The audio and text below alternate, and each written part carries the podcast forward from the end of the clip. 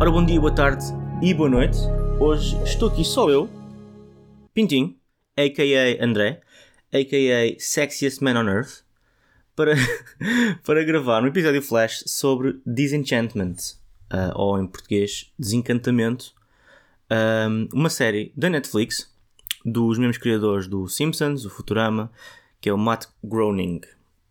Uh, eu tenho acompanhado esta série e já vai para a sua Season 4 ou Parte 4, whatever a Netflix agora anda a chamar estas coisas, muito confuso.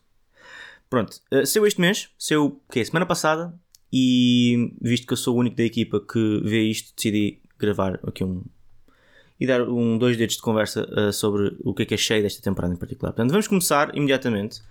Um, primeira impressão, logo, onde está o resumo da temporada passada? Eu não me lembrava de nada, nada.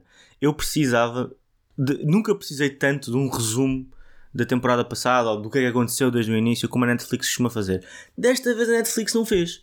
Portanto, eu fiquei assim um bocado, eh, bem, lá vamos ter que nós apanhar aqui as moscas assim à medida que isto vai acontecendo. E, e pronto. Uh, tirando esse impacto inicial em que eu não me lembrava das coisas e, nós caímos imediatamente logo no meio da ação, é como se, é como se não houvesse, tipo, não, não se tivesse havido propriamente um início, foi de género, começas logo a meio.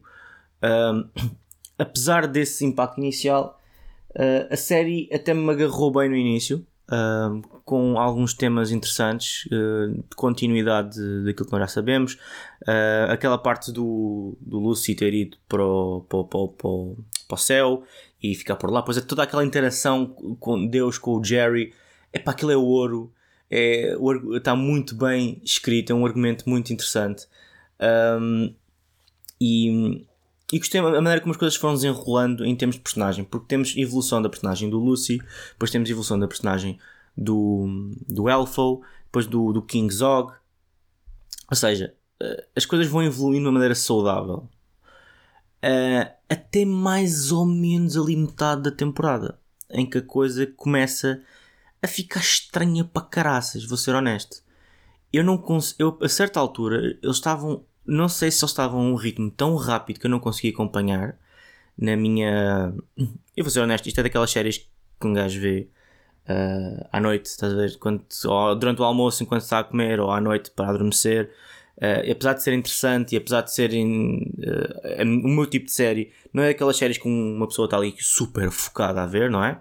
E, eu posso ter sofrido um pouco disso, mas eu de, de, facto senti que isto a meio da temporada isto fica tudo muito confuso porque fica muito rápido uh, desnecessariamente.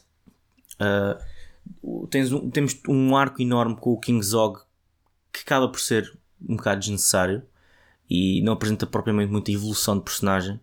E depois a, tudo o que se passa com a Beanie a partir do episódio mais ou menos 4 ou 5 fica só difícil de acompanhar.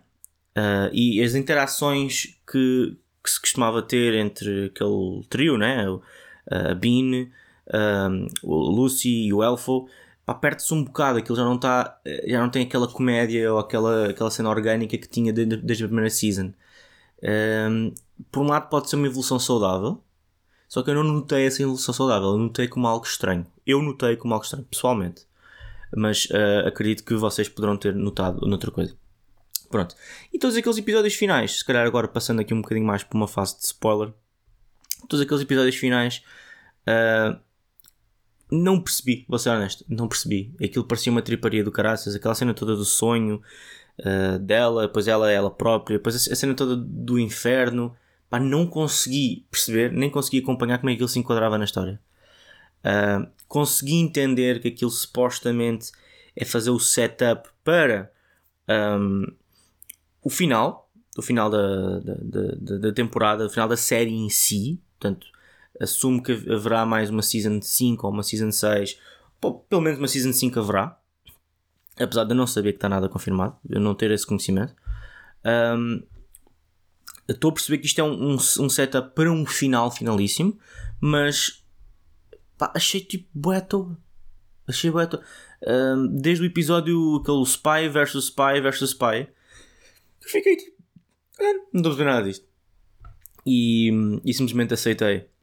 E pronto, e acabei de ver e agora estou a falar com vocês. Pronto. Uh, pronto é, este... não há muito mais a dizer sobre a série. Uma... Infelizmente não tenho aqui companhia dos meus compadres para também saber o, o que é que eles acharam. Mas pronto, eles não vêm, não vêm, não há nada a fazer, né?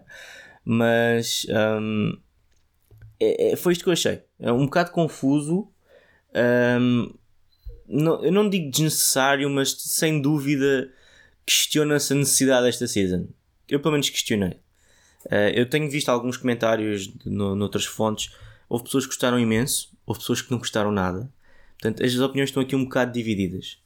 Uh, eu estou mais para o lado do que não gostei muito, uh, achei um bocado desnecessário. Se bem que gosto sempre, continuo a gostar da maneira como estas personagens estão desenvolvidas, estão trabalhadas, da maneira como, um, como foram criadas já desde o início, desde a sua gênese.